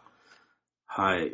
もうね、1年以上前の話をしてるってなると、懐かしいですね。えー、はい。という今はですね、2016年12月23日、深夜3時を回ったところなんですけども、ね。はい、えー、ということでですね、前編のオープニングを喋って、もう10日経ちますよ。はい。すぐに後編をお送りするというはずだったんですけども、まあ僕の中ではすぐにやってるつもりなんですけども、もういつの間にか10日経ってるというね、そんな事態ですよ。というか、こんそんな師走ですな、本当に。はい。えーそのね、思い返すと、えー前編のオープニングを喋った時、13日なんですけども、あの、収録後にですね、えー夕方前にちょっと収録してたんですけども、収録後はですね、忘年会がございまして、ちょっとバタバタとしてた時期だったんですけども、で、そしてですね、その後何日か続けて、3日続けてこうね、えーお酒を飲む会があったんですけどもね、もう忙しかったですね、本当。そしてまあね、いろいろございまして、現在ですけども、その間にもですね、前編のオープニングで喋ってました、スーパーマリオランですね、スマホのアプリ。これが配信されましてですね、僕もダウンロードしましたよ。ただ、あんまりできてなくて、結局無料のところの1の3までしかやってないですけどもね。ま結構面白いですね。タップして。やっぱタイミングで、うん、こうね、あの、赤コインを取るっていうのがですね、なかなか、ちょっとコツがいるなっていうことで、ちょっと、1の3までの3面までですけど、結構遊びがいあるなと思いました。でですね、その後、全部遊ぶには、まあ、1200円ですね、払えば遊べるっていうことなんですけど、これは多分買うと思いますね。はい。後々、うん、やってみたいと思います。はい。えー、他にはですね、何でしょうか？あ、スター・ウォーズですね。はい。えー、ローグワン見てきましたよ。12月16日、うん、金曜日だったですよね。はい。えー、初日にですね、去年のエピソード1の初日に引き続き、また、初日に見に行くことができました。えーやっぱお祭りって感じでいいですね、スター・ウォーズの公開初日っていうのは。はい。でもなんだか、去年のエピソード7に比べたら若干やっぱおとなしい感じがするのは僕だけでしょうかね。うん。ですが、はい、見てきたんですけども、そうですね。やっぱ面白かったですね。はい。これはちょっとでも感想はまただいぶ後の配信で喋りたいなと思うんですけども、はい。まあ、あの、内容はともかくですね、あの、見てたらですね、だんだん体がもう熱くなってね、シャツをこう一枚一枚こう脱ぐのはちょっとあまりにも周りの人に迷惑かなとこう脱ぐ仕草がですね、ガサガサガサガサすると思うんで、シャツのボタンをですね、こう、ポツポツポツポツ外して、ちょっと胸をこうはだけたような感じでですね、暑さをしのいでました。それぐらいなんかね、後半、ぐっとこうね、燃えるものがありましたね。はい。